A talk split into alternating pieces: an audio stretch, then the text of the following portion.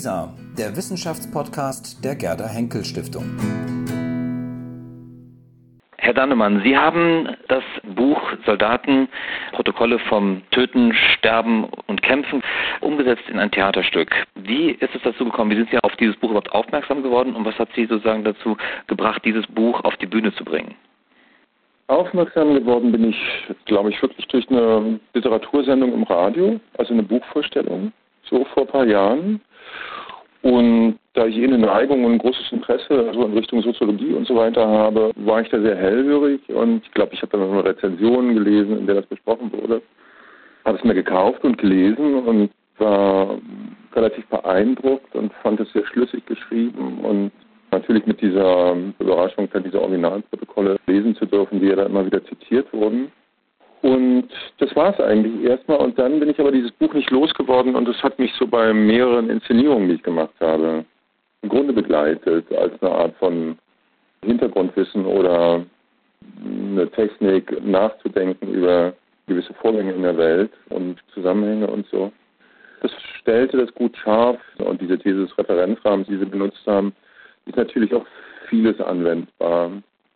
Und dann habe ich in Hannover auch Trolles und Cressida zum Beispiel gemacht, was auch den Krieg zum Thema hat und hatte das Buch im Hintergrund. Und wenn wir dann Gespräche hatten oder gewisse Szenen abgeklopft haben oder in dem, was ich erzählen wollte, war irgendwie dieses Buch immer anwesend und ähnlich war es auch in Köln, da habe ich Warten auf Godot gemacht im Schauspielhaus. Und da gab es noch so ein anderes Buch, was ich da rein möchte, also was nochmal so von einem Franzosen, was nochmal sehr aufmerksam machte darauf, das Warten auf Godot eben kurz nach dem Zweiten Weltkrieg, nach dem Holocaust, nach dem Nationalsozialismus, der Besetzung Frankreichs geschrieben worden war. Und auch da hatte ich das Buch dabei. Und dann redeten wir in Hannover darüber, was denn so das nächste Projekt sein könnte. Und es gibt ja so einen gewissen Unmut, also die Kritik beschwert sich immer wieder darüber, dass die Regisseure nicht wirklich geschriebene Theaterstücke machen, sondern vermehrt selber Projekte auf die Beine stellen, Romane adaptieren und so weiter. Und gleichzeitig habe ich natürlich auch also selber so das Bedürfnis, mich direkter zur Welt zu verhalten und immer diesen Umweg zu machen, also so eine Theaterleiche, die es dann seit 150 Jahren gibt oder bei Shakespeare eben noch viel länger, zu reanimieren und dann mit einer gewissen Setzung es auszudeuten und das ganze Stück dann nochmal in eine in eine Richtung zu schieben, die dann heute verständlicher ist. Da dachte ich, vielleicht kann man es auch einfach lassen und sich dem zuwenden, was man wirklich sagen möchte. Und da mir dieses Buch sehr am Herzen lag und es so eine Quelle zu sein schien für dialogisches Material, was sich natürlich sehr fürs Theater anbietet, habe ich dann so erstmal relativ scheu vorgeschlagen, wie wäre es denn damit? Und das Theater hat wahrscheinlich dann auch den Aufreger gerochen, also so ein Buch zu machen und dass das dann eine exklusive Veranstaltung würde und Aufsehen erregen würde. Und da haben sie sofort zugegriffen und haben gesagt, ja, das würden sie gerne haben. Mhm. So. Was hat und ich war noch ein bisschen scheu ja. und habe gesagt, ich weiß gar nicht, ob es wirklich seriös ist. Es gab auch mal so eine Phase, wo ich dachte, ach, ich möchte mich eigentlich lieber davon verabschieden. Und da sagten die, aber jetzt haben schon so viele Journalisten gesagt, dass es sie interessieren würde. Es wäre doch fürs Theater gut, wenn wir das machen würden. Das war also eigentlich weg vom Inhalt und zielte auf den Aufreger der Sache. Und dann habe ich das Projekt nochmal um ein Jahr verschoben, weil der Zeitraum, den ich damals hatte, der, der genügte mir nicht. Und ich dachte, nee, das bietet irgendwie Respekt, das länger vorzubereiten. Und dann haben wir es eben im Grunde in diesem Jahr gemacht. Was ich mir sehr gut vorstellen kann, dass das Dialogische natürlich, glaube ich, sehr anregend ist und dass man direkt einen Anpack findet, das sozusagen umzusetzen. Aber was hat Sie vor allem inhaltlich an dem Buch so interessiert oder auch fasziniert?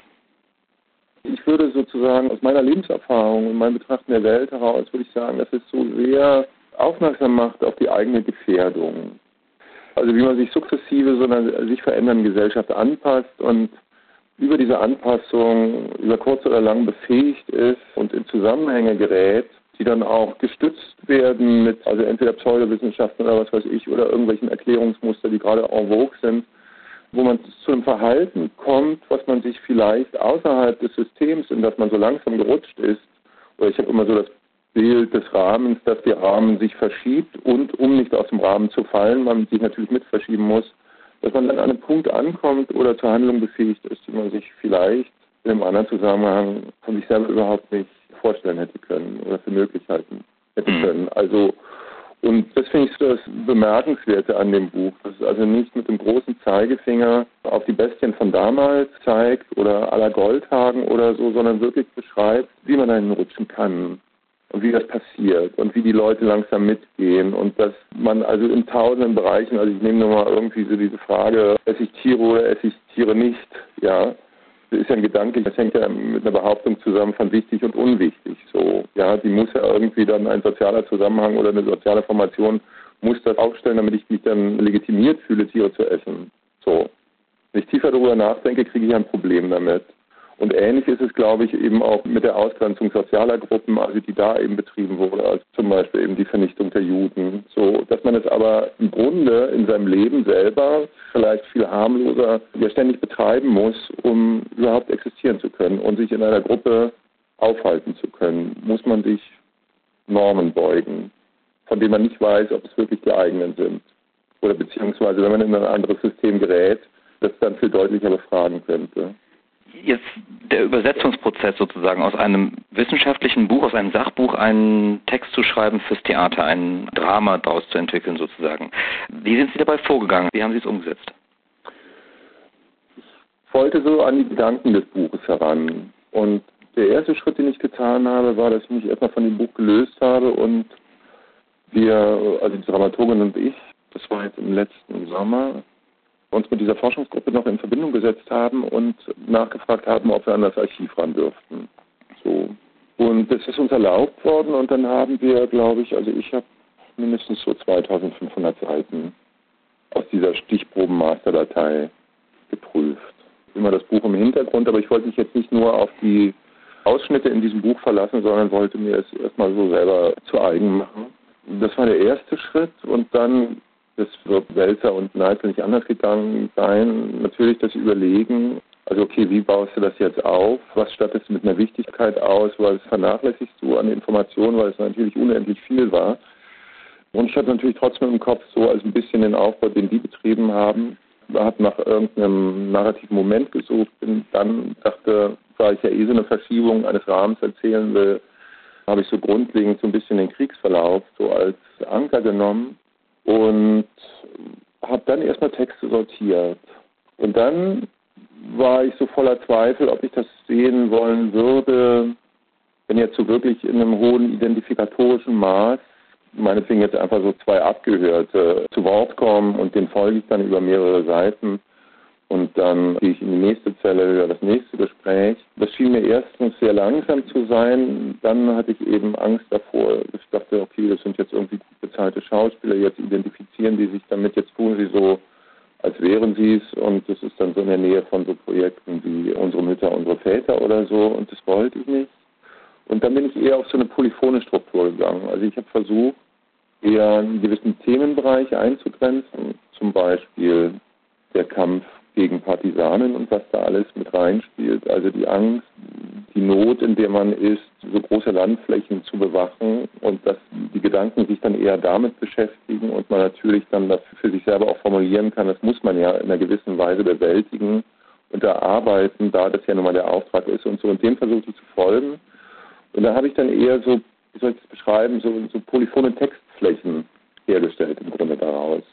Also ich bin gar nicht original bei den Dialogen geblieben, was wer zu wem sagt, sondern habe versucht, so Ergänzungen zu finden, Entsprechungen zu finden, das aneinander zu reihen. Also ich habe ja so fünf Schauspieler und das eher so in einer gewissen Weise konzertant gedacht. Und das habe ich dann wieder durchschnitten mit tatsächlich genauen Verhörsituationen.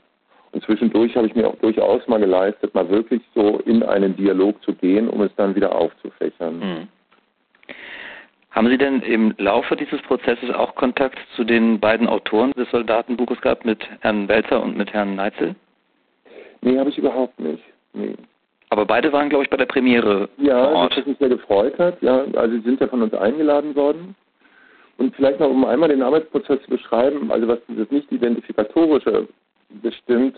Ich habe dann auch so relativ früh die Idee gehabt, ich weiß nicht, ob Sie da irgendwas von gelesen haben, gibt ja so eine Menge Kritiken im Netz, diese fünf Schauspieler dann in Glaskästen zu setzen. Also um auch nochmal so die Schwierigkeit und das in einer gewissen Weise auch Obszöne des Urteilens über eine Zeit, die man selber gar nicht erfahren hat, deutlich zu machen. Ja?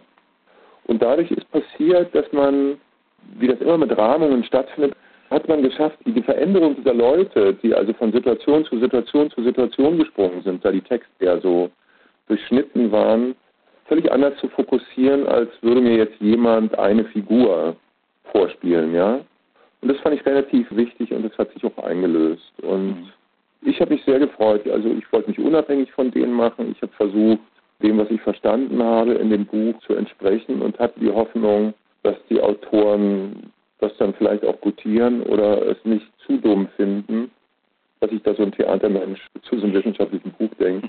Und war dann, war dann irgendwie wirklich erfreut, dass sie es annehmen konnten und es in der Weise bestätigt haben, dass sie es eben weder gewaltpornografisch noch sentimental, sondern dass es irgendwie immer eine Betrachtung blieb, ja, die ich natürlich manchmal unterfüttert habe, aber es ist eine gewisse Sachlichkeit hatte. Also es kam zu einem Austausch mit den Autoren nach der Premiere? Ja, ja, wir haben dann länger danach geredet und sie haben sich auch sehr bei mir bedankt und ich weiß jetzt nicht, was jetzt auf der Situation, aber mir schien es ehrlich, also ehrlichen Herzens von beiden zu sein. Das ist jetzt kein dummes Projekt fanden.